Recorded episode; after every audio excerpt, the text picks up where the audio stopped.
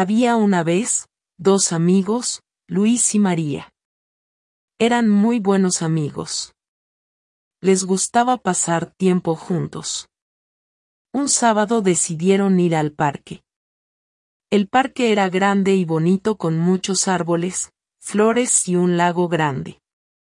Había mucha gente en el parque, niños jugando, personas caminando y corriendo, familias haciendo picnic. Luis y María llevaron una pelota de fútbol. Luis era muy bueno jugando al fútbol, y María le quería aprender.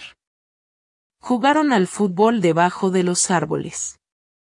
Luis le enseñó a María cómo patear la pelota. María se cayó una vez, pero se levantó y siguió jugando.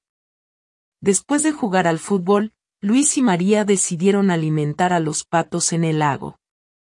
Tenían pan para los patos. Los patos vinieron nadando hacia ellos. Luis y María se rieron viendo a los patos.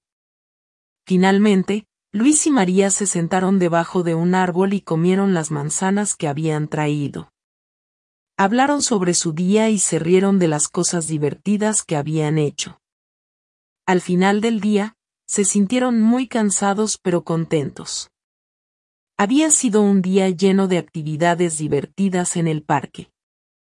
Luis y María decidieron que cada sábado ellos irían al parque. Al volver a casa, María dijo, me gusta jugar al fútbol y alimentar a los patos. Me gusta pasar el sábado contigo, Luis.